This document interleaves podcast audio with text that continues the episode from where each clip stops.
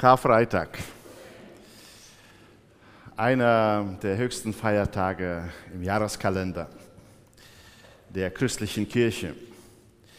Was ist das Wahrzeichen einer Kirche? Woran erkennt man, dass ein Gebäude äh, eine Kirche ist? Woran erkennt man unser Gebäude hier, dass es eine Kirche ist, wenn man so an der Straße vorbeifährt? Ein Symbol, das wahrscheinlich weltweit die meiste Verbreitung hat. Es ist das Kreuz. Wenn man in eine Kirche hineinkommt, nach vorne schaut, dann darf eines nicht aus dem Blickfeld geraten. Das ist auch bei uns so. Das ist das Kreuz. Äh, es wird angeleuchtet. Es soll auffällig sein. In manchen Kirchen gibt es auch ein Kruzifix, das heißt, da ist noch die Gestalt des gekreuzigten Sohnes Gottes da drauf. Warum? Warum dieses Zeichen? Warum dieses Folter- und Hinrichtungsinstrument als Wahrzeichen des Christentums?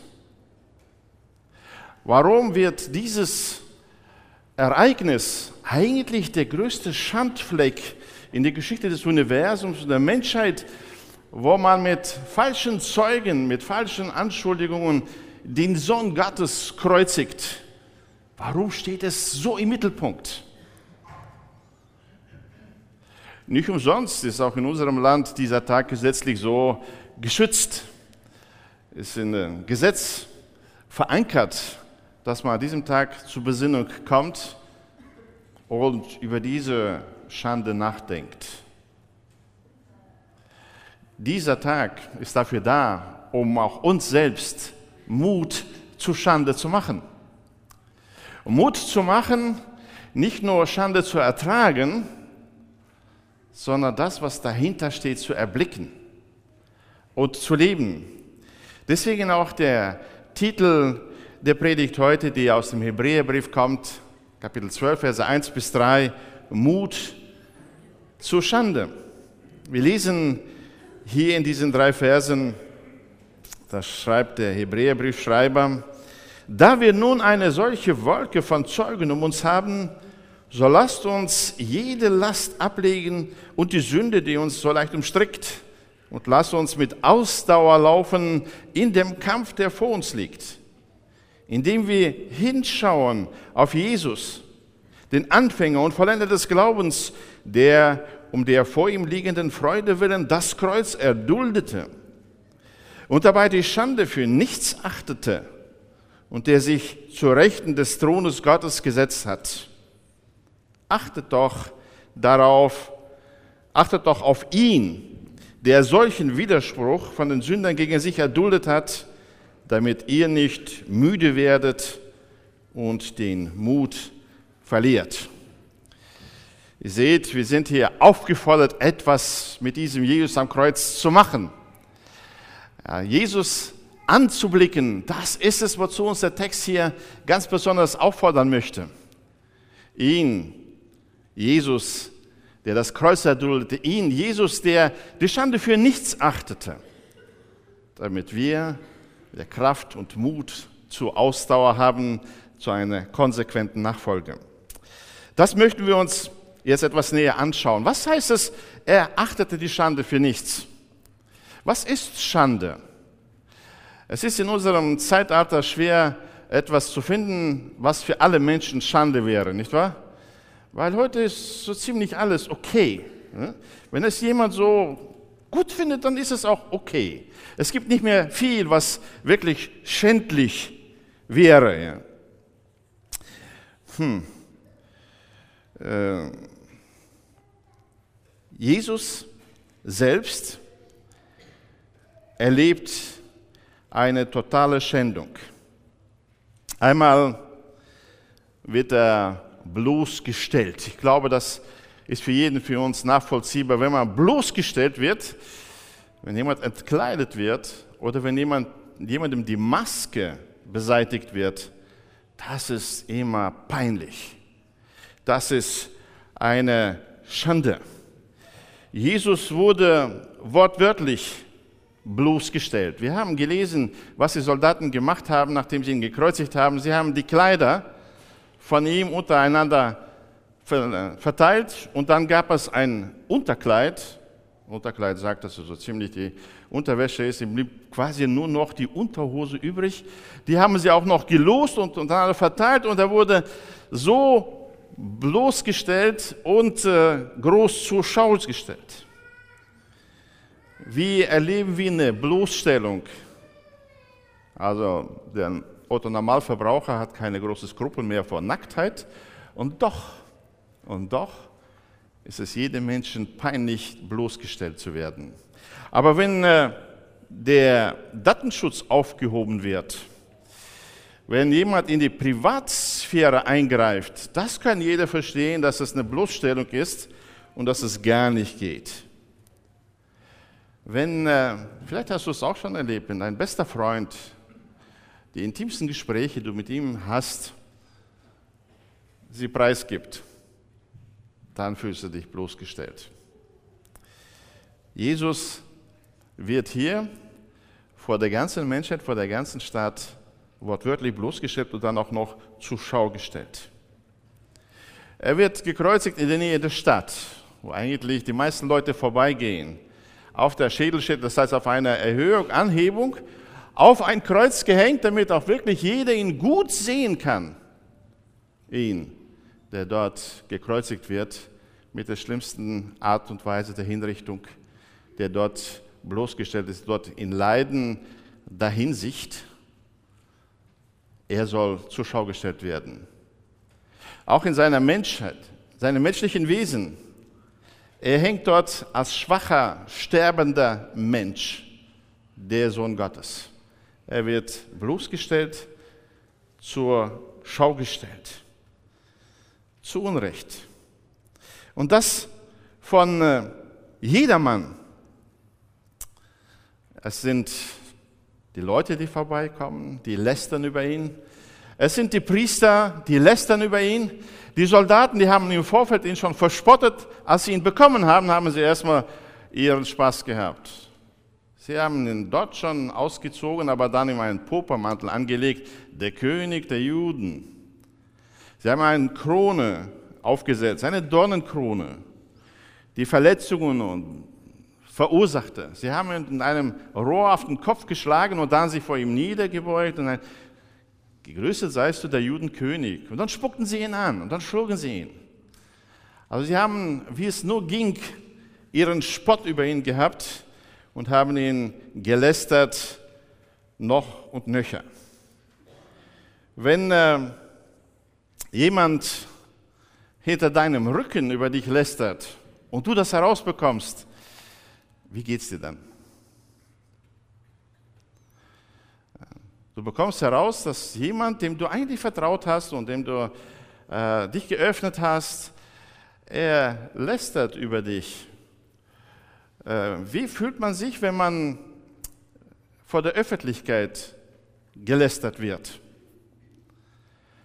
Wenn äh, die ganze Klasse sich gegen dich aufbäumt und jeden erdenklichen Dreck über dich erzählt, was sie sich so ausgedacht haben, sie vermutet haben, wenn so Fake News über dich im Internet sich ausbreiten, äh, gefälschte Bilder oder Videos oder was auch immer, äh, diese Lästerung, sie kann Menschen in den Selbstmord treiben. Jesus hängt am Kreuz und wird verlästert von allen Instanzen, selbst die beiden Räuber, mit denen er gekreuzigt wird, damit er auch wirklich wie ein Verbrecher aussieht, selbst einer der Räuber lästert über ihn. Wenn Hebräerbrief sagt, dass er die Schande für nichts achtete, dann war das diese Schande, die er dort am Kreuz erlebte. Er wurde auch konkret beschuldigt. Die Beschuldigung kam von höchster Instanz, von der religiösen Führung, von den obersten Priestern Sie kam von den damaligen Theologen, von den Schriftgelehrten, mithilfe von falschen Zeugen. Das ganze Volk hat ihn beschuldigt und geschrien, kreuzige ihn. Und letzten Endes, als Jesus am Kreuz hing, hat auch Gott ihn beschuldigt und sich von ihm abgewandt. Das ruft diesen Schrei hervor. Mein Gott, mein Gott, warum hast du mich verlassen? Das ist die Schande. Ganz allein gelassen. Beschuldigt und nun auch zu Recht beschuldigt, weil er ja meine Sünde übernommen hat. Weil er meine Schande übernommen hat. Deine, unsere Schande übernommen hat und dafür jetzt zu Recht von Gott beschuldigt wurde. Zu Recht, weil es meine Sünde war. Und weil Jesus in seiner Liebe sie alles auf sich genommen hat.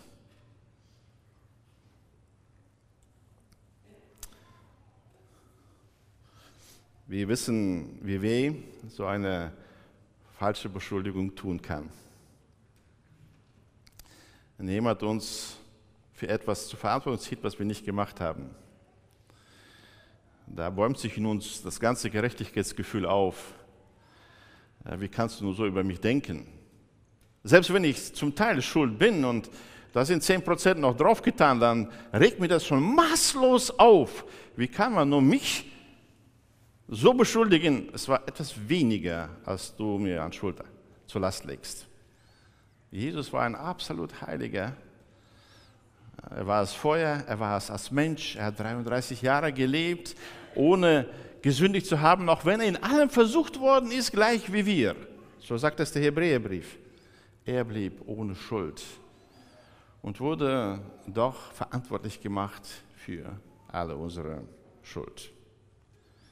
Vielleicht hast du auch schon mal versucht, die Schuld von anderen zu übernehmen, einfach um äh, jemanden ein bisschen zu schützen, vor Strafe zu schützen.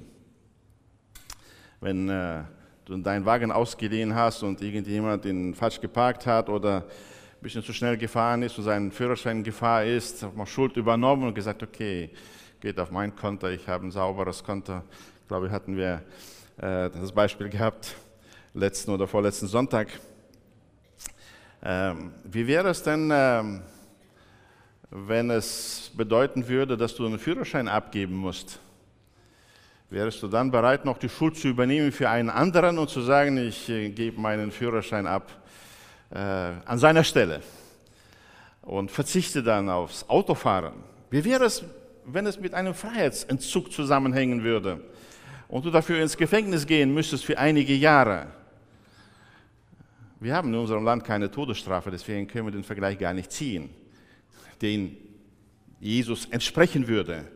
Wie wäre es, wenn du den Tod für einen anderen übernimmst, den er verdient hat?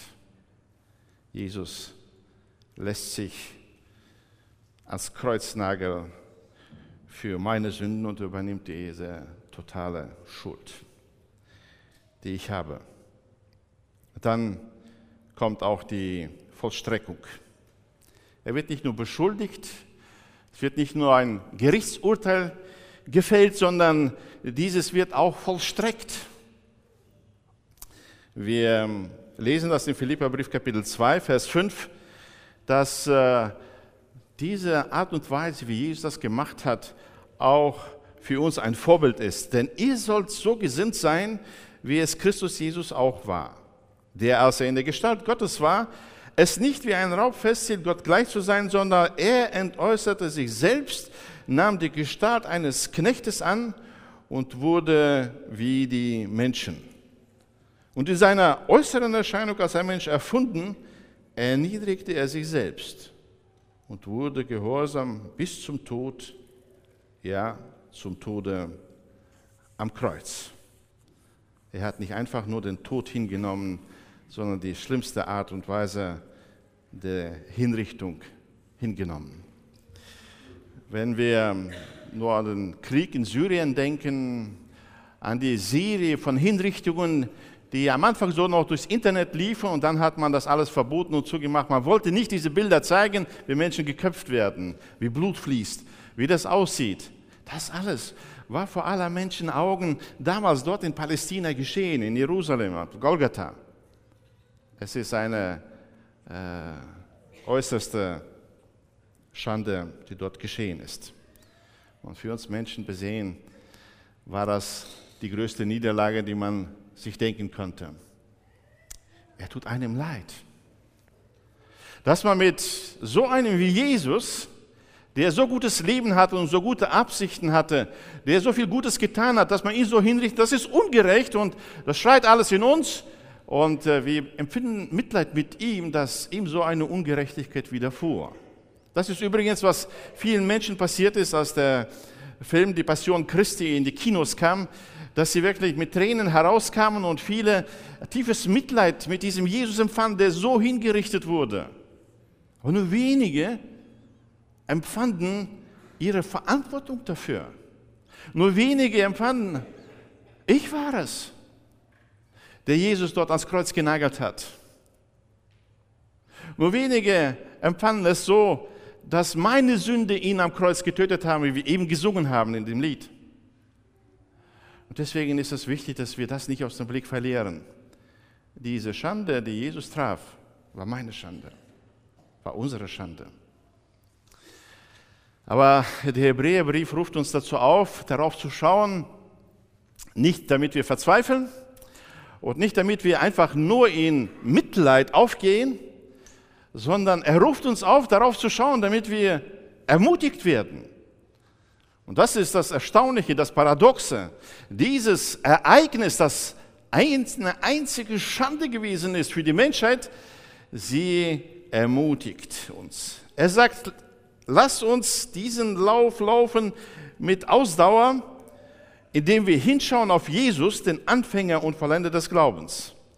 Die Kraft des Kreuzes ist das, was wir heute ansehen und erblicken wollen. In diesem Ereignis steckt eine ungeheure Kraft. Und deswegen möchten wir ansehen, Jesus am Kreuz, wie er äh, diesen Sieg dort am Kreuz erringt. 2. Korinther 5, Vers 21 lesen wir, denn er hat den, der von keiner Sünde wusste, für uns zur Sünde gemacht, damit wir in ihm zur Gerechtigkeit würden. Er, Jesus, der dort am Kreuz hängt, er ist der Anfänger und Vollender des Glaubens. Was heißt denn der Anfänger des Glaubens? Er ist derjenige, der den Glauben initiiert. Er ist der Urheber. Er ist der Initiator. Er ist der Geber des Glaubens. Was sollten wir glauben, welche Hoffnung sollten wir noch haben, wenn Jesus nicht am Kreuz für uns gestorben wäre? Welcher Glaube könnte uns dann noch retten und helfen, wenn das Opfer für unsere Sünden nicht gebracht worden wäre? Dort am Kreuz hat Jesus die Grunde, die Grundlage, das Fundament gelegt für unser Heil, für unsere Rettung. Das, was dort am Kreuz geschah als Schande, das war der Beginn einer großen Erlösung. Dort hat Jesus die Macht der Sünde bezwungen. Dort hat Jesus den Teufel gebunden. Dort hat ihn entmachtet. Er hat ihn dort am Kreuz zur Schau gestellt, denn jetzt kann er uns nicht mehr zu Recht verurteilen. Das ist die Kraft des Kreuzes.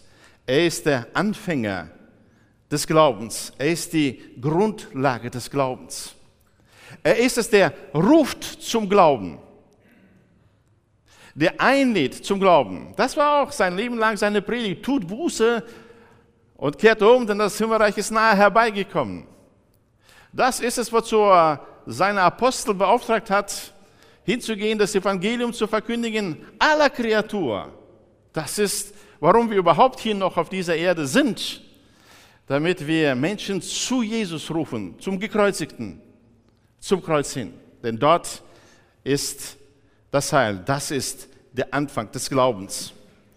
Aber er ist nicht nur der Anfänger, sondern auch der Vollender des Glaubens. Er ist der Inhalt des Glaubens. Alles, was wir glauben wollen, was wir glauben sollen, ist Jesus selbst. Und deswegen sind die Evangelien so wesentlich für unseren Glauben. Er ist der Inhalt des Glaubens. Wir glauben an ihn, an den Sohn Gottes, an unseren Erlöser. Er ist auch das Ziel des Glaubens. Ja, wir glauben, um mit ihm zusammen zu sein. Wir glauben, um zu ihm zu kommen. Und diese Zusage hat er uns gegeben und das war der Kaufpreis. Und wenn wir den Kaufpreis uns anschauen, dann wird es klar, dass der Eintritt in alle Ewigkeit mit ihm garantiert ist. Er ist das Leben. Er ist nicht gekommen, um einfach unser Leben ein bisschen zu veredeln. Er ist nicht gekommen, um uns ein bisschen besser zu machen. Er ist gekommen, um unser Leben zu werden. Er hat sein Leben für uns gegeben und wir dürfen nun für ihn leben. Er ist auch der Garant dieses Lebens. Ich kann nur deswegen ganz sicher sein, dass ich alle Ewigkeit mit ihm leben werde, weil er es garantiert hat. Er ruft zum Glauben und er ist es, der verspricht, der sein Versprechen hält und der immer zu uns steht. Gerade das Ereignis am Kreuz macht mir deutlich, dass er ein verlässlicher Zeuge ist, dass er ein äh, Gott ist, dem man trauen kann und der ganz sicher zu mir stehen wird, wenn er selbst am Kreuz, selbst in dieser ja, größten, tiefsten Schande, wo alle ihn lästern und ablehnen, für uns eintreten kann und sagen, Vater, vergib ihnen, sie wissen nicht, was sie tun. Dann weiß ich, er wird immer für mich eintreten. Das ist die Kraft des Kreuzes. Jesus ist der Anfänger und Vollender des Glaubens. Der Hebräerbrief informiert uns darüber, wie er mit der Schande umgeht, was die Schande für ihn ausmacht. Er sagt, der um der vor ihm liegenden Freude willen das Kreuz erduldete und dabei die Schande für nichts achtete. Die Freude ist äh, der Schande wert. Das sagt uns der Text hier. Er hat nicht einfach so das hingenommen, nicht einfach nur so ertragen nach dem Motto, naja, so sind halt die Menschen, sondern Jesus hat durch die Schande hindurch gesehen. Jesus hat gesagt, gesehen, was die Schande bringt, was sie bewirken wird. Er hat die dahinterliegende Freude gesehen. Nein, niemand von uns hat Freude an der Schande selbst. Niemand von uns hat Freude am Kreuz selbst, am Leid selbst.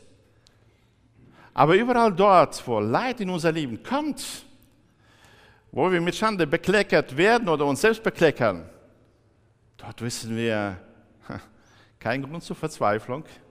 Wenn ich auf Jesus blicke, weiß ich, dass das zur Freude führt.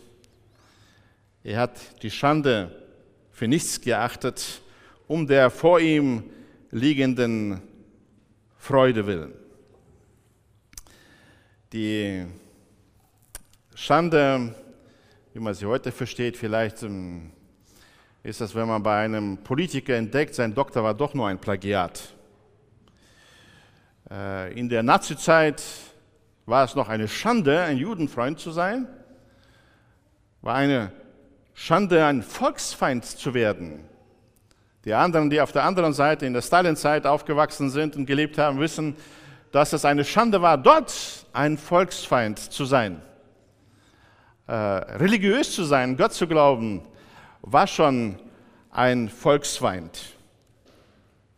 Schande ist etwas, was äh, wir nur in diesem extremen Ausmaß kennen. Eine Schande ist es auch, wenn ein Priester Kinder misshandelt oder missbraucht. Das verstehen wir noch als Schande. Wenn man jetzt äh, äh, Mutter Teresa äh, beschuldigen würde, Sie hätte alle Spenden, die sie bekommen hat für ihre Arbeit, dafür verwendet, um Bürgerkriege zu finanzieren, um Versuche mit Kindern zu machen, um äh, Programme zu finanzieren, um Kranke und Behinderte und äh, äh, menschenunwürdige Leben zu beenden, dann wäre das so eine Schande, die man auf sie legen würde. Ähm, Jesus hat die Schande nicht einfach nur erduldet hingenommen, sondern er wusste, das äh, hat einen Sinn. Er wusste, das hat einen großen Effekt. Jesaja 53, Jahrhunderte vorher, beschreibt der Prophet schon, worin Jesus äh, die Freude sah. Hier heißt es in Jesaja 53, Vers 11 und weiter: Nachdem seine Seele Mühsal erlitten hat, wird er seine Lust sehen und die Fülle haben. Er wird leiden, er wird diese Schande erleiden, aber er wird seine Lust sehen und die Fülle haben. Durch seine Erkenntnis wird mein Knecht, der Gerechte, viele gerecht machen und ihre Sünden wird er tragen. Er wusste, wofür er das tut, um uns zu erlösen von unseren Sünden, um uns zu befreien von der verdienten Strafe, von dem ewigen Zorn Gottes, von der ewigen Höhle. Zwölfter Vers, darum will ich ihm die vielen zum Anteil geben, sagt Gott, und er wird Starke zum Raub erhalten dafür, dass er seine Seele dem Tod preisgegeben hat und sich unter die Übeltäter zählen ließ und die Sünde vieler getragen und für die Übeltäter gebetet hat.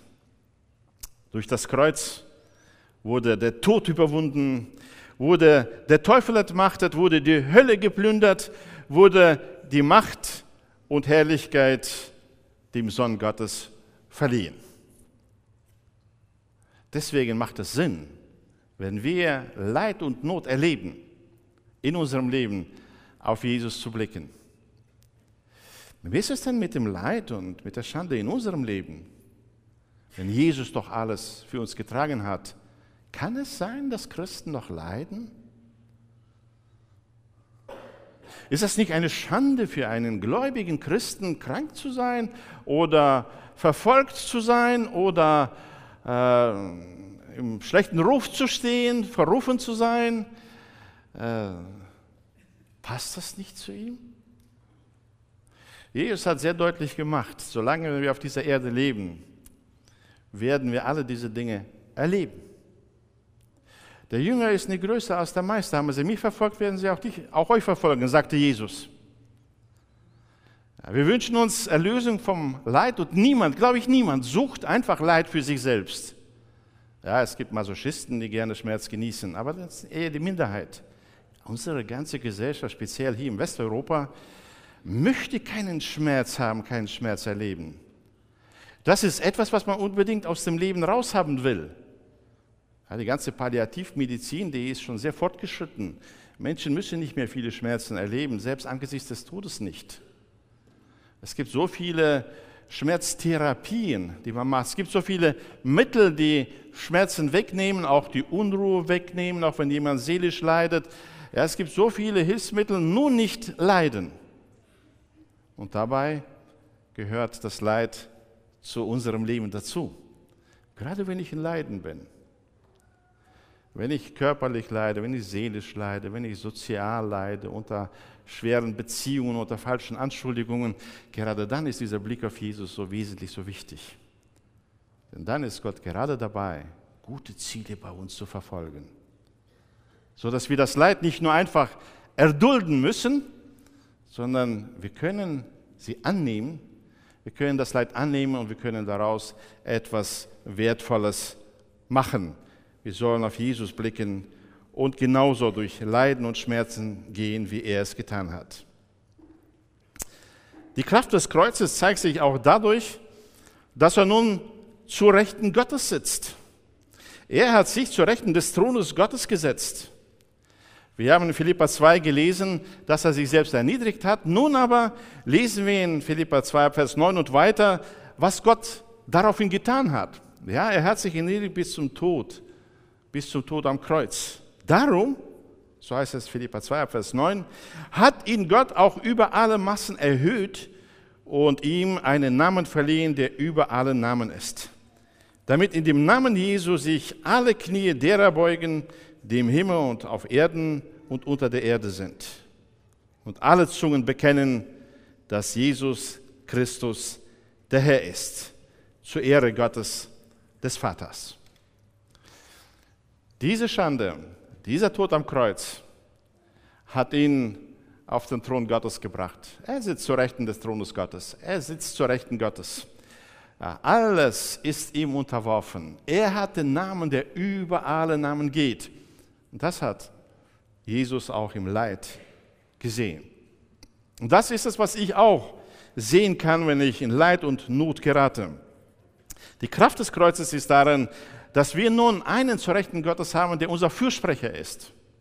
So sagt uns der Johannes im ersten Johannesbrief.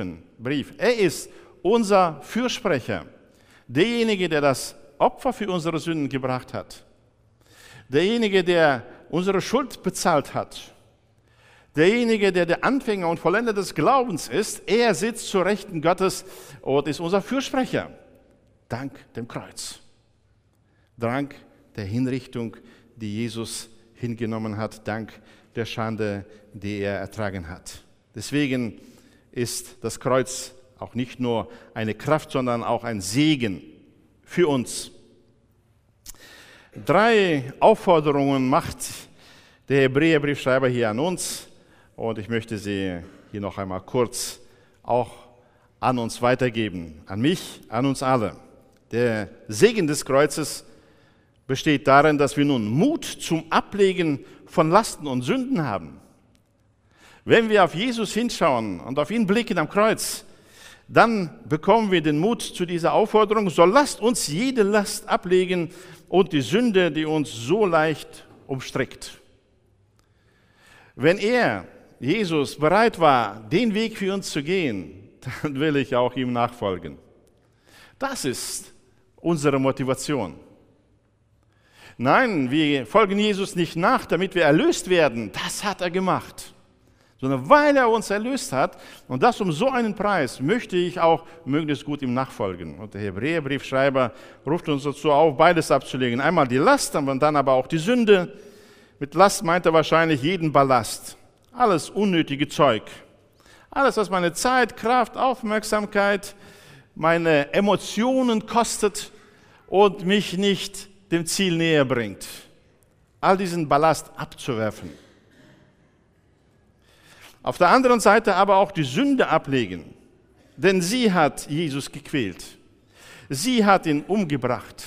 Sie hat ihn in diese Schande gebracht. Wie kann ich, nachdem ich so eine Erlösung bekommen habe, noch einfach mir sagen, na gut, ein bisschen Sünde ist okay. Ich werde ein bisschen sündigen, weil ja, hier auf dieser Erde werden wir die Sünde nicht wirklich los und äh, jeder hat so sein. Ich habe hier halt meinen Bereich, wo ich meine Sünde lebe. Niemals werde ich das tun, wenn ich auf das blicke, was Jesus getan hat. Ich werde mich nie zufrieden geben mit Sünde in meinem Leben. Ich werde immer danach streben, Sünde abzulegen. Sie hat auch noch so dieses Wesen. Sie ist so leicht umstrickende Sünde. Sie beginnt so klein und so harmlos und so unscheinbar und einmal und zweimal und dreimal und siebenmal und zwanzigmal und dann merke ich, oh, das wird immer mehr, immer größer. Ich will nicht mehr und dann merke ich, ich kann nicht mehr. Ich mache immer weiter. Sie bekommt so suchtartige Züge und ehe ich mich versehen habe, hat sie mich umstrickt und ich will keine Freimütigkeit mehr, keine Kraft mehr für Gott zu leben, sein Zeuge zu sein und überhaupt ist das Christen eine schwere Sache. So entsteht dann mit der Zeit der Eindruck, wenn ich wieder auf Jesus blicke und begreife, was da passiert ist, dann wird meine Sünde für mich ekelerregend. Dann fange ich an, sie zu verabscheuen. Dann kommt ein gesunder Hass gegen meine eigene Sünde weil es Jesus ans Kreuz gebracht hat. Deswegen will ich sie ablegen, will mich von ihr verabschieden. Jesus hat dafür so teuer bezahlt und Paulus sagt in 2. Korinther Vers 5, Kapitel 5, Vers 14 und 15, denn die Liebe Christi drängt uns, da wir zu diesem, von diesem überzeugt sind, wenn einer für alle gestorben ist, so sind sie alle gestorben. Und er ist deshalb für alle gestorben, damit die, welche leben, nicht mehr für sich selbst leben, sondern für den, der für sie gestorben und auch verstanden ist. Das bringt uns dazu, danach zu fragen, Gott, was willst du? Was sind deine Anliegen? Was möchtest du? Was kann ich für dich tun? Wie kann ich für dich leben? Bin ich nicht immer davon fangen, was brauche ich, was möchte ich, was sind meine Wünsche und wie, warum erfüllt Gott nicht jeden meiner Wünsche und nur, nur 90 Prozent und die 10 Prozent doch noch nicht. Diese ganzen Fragen kommen mir überhaupt nicht in den Sinn, wenn ich Jesus anblicke und weiß, er hat sein Leben für mich gelassen und nun lebe ich nicht mehr, sondern nicht für mich, sondern für ihn. Der Segen des Kreuzes besteht auch darin, dass wir Mut zur Ausdauer im Glaubenskampf bekommen. Lasst uns mit Ausdauer laufen in den Kampf, der vor uns liegt. Er ist der Urheber, Initiator, Geber des Glaubens. Deswegen brauchen wir nicht zu verzweifeln. Er ist der Vollender. Er ist das Ziel, er ist der Garant, er ist der Inhalt des Glaubens. Wir kommen dort an, wir kommen garantiert dort an. Er sitzt zu Rechten Gottes. Es kann nichts schieflaufen. Ich suche nicht mehr mein Leben, es gehört ganz ihm und ihm allein. Leiden fallen nicht mehr ins Gewicht. So wie für Jesus, dass er die Schande nichts achtete, bedeutet nicht, dass es eine kleine Schande war. Wir haben gerade gesehen, wie maßlos das alles gewesen ist. Aber sie fällt nicht ins Gewicht. Paulus sagt das ganz ähnlich, wenn er in Römer 8, Vers 18 sagt, denn ich bin überzeugt, dass die Leiden der jetzigen Zeit nicht ins Gewicht fallen gegenüber der Herrlichkeit, die an uns geoffenbart werden soll. Hier ist kein billiger Trost nach dem Motto, naja, es wird alles wieder gut, es wird alles wieder gut. Hier wird nicht klein geredet. Ja? Das ist ja gar nicht so schlimm. Guck mal, andere leiden noch mehr. Hier geht es nicht darum, dass ich Leid vermeiden will um jeden Preis. Hauptsache, es wird Leid erleichtert sondern Leiden fallen nicht mehr ins Gewicht, weil ein anderes, überaus großes Gewicht auf der anderen Seite auftaucht. Und das ist die Herrlichkeit. Das, was ich jetzt hier in dieser Zeit ein Leid erlebe, wenn ich das betrachte, dann erdrückt mich das. Nicht immer mich darauf konzentrieren, dann erdrückt mich das, das wird überaus gewichtig, das Leid, das ich habe. Aber wenn ich meinen Blick dann auf die Herrlichkeit richte, die Gott zubereitet hat und was er durch dieses Leid bei mir erreicht und bewirkt, dann merke ich, dass diese Herrlichkeit im Gewicht viel wesentlich größer ist, sodass das hier nicht mehr so schwer ist. Fällt nicht mehr so ins Gewicht.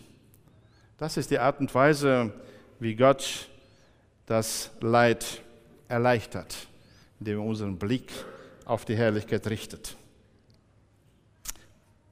Und der dritte, der letzte Segen des Kreuzes, er schützt uns vor Ermüdung und Entmutigung. Im Grunde genommen ein Programm gegen Ermüdungserscheinungen, ein Programm gegen Burnout. Achtet doch auf ihn, achtet doch auf ihn, der solchen Widerspruch von den Sündern gegen sich erduldet hat, damit ihr nicht müde werdet und den Mut verliert. Kennt ihr das? Du setzt dich für jemand ein, für etwas ein, du investierst dich auf der Arbeitsstelle und machst und machst und machst und ein anderer wird befördert, der nichts macht. Du denkst, wofür mache ich das Ganze? Oder du schreibst deine Arbeiten, schreibst sie möglichst gut, du lernst viel, dann bekommst du doch nur eine drei. Für wen mache ich das Ganze? Und diese Frage stellen wir uns. Für wen mache ich das? Ähm, ich setze mich für einen Menschen ein und je mehr ich mich für ihn einsetze, desto selbstverständlicher nimmt er die Hilfe an, desto mehr fordert er und irgendwann beschuldigt er mich, dass ich ihm nicht genug gegeben und getan habe. Kennen wir solche Situationen? Ja. Jesus ist derjenige, der uns hilft, da nicht zu verzweifeln und nicht müde zu werden. Denn wenn jemand wirklich einen Widerspruch von den Menschen erlebt hat, für die er sich einsetzt, dann war es Jesus. Schaut mal, welchen großen Widerspruch er von den Sünden gegen sich erduldet hat, ertragen hat. Während er sein Leben für sie opfert, lästern sie. Trotzdem investiert er sich in sie hinein. Er gibt nicht auf, auch nicht am Kreuz. Er sagt, ach okay, macht alles keinen Sinn. Dazu kommt er nicht. Warum?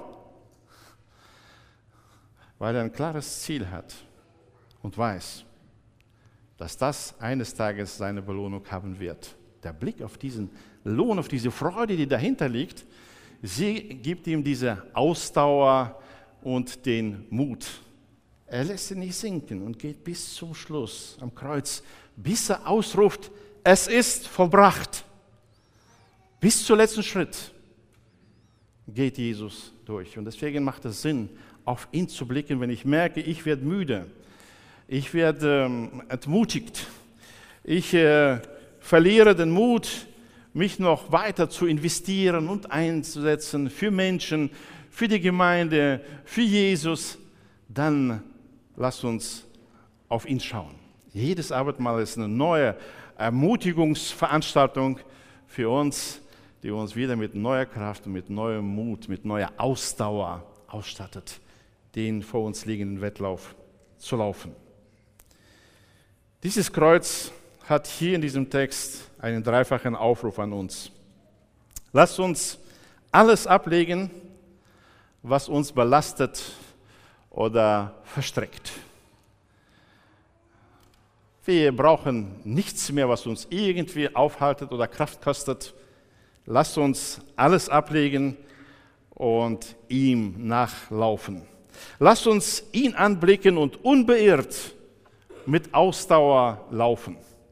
Ich wünsche mir, dass dieser Karfreitag uns wieder neuen Mut gibt und dort, wo wir schon Häkchen gemacht haben, das mache ich nicht mehr, das mache ich mir, das ist zu fair, das ist zu viel, landet sich nicht, macht keinen Sinn, bin zu entrüstet, bin zu enttäuscht, dass wir diese Häkchen alle wieder wegmachen und sagen, weil Jesus das für mich gemacht hat, will ich, will ich unbeirrt und mit Ausdauer und bis zum letzten Atemzug mit ihm und für ihn leben und weiß, mein Leben ist in ihm. Achte auf ihn und fasse Mut. Lass uns heute in diesem Sinne an sein Leiden und an seinen Tod gedenken. Amen.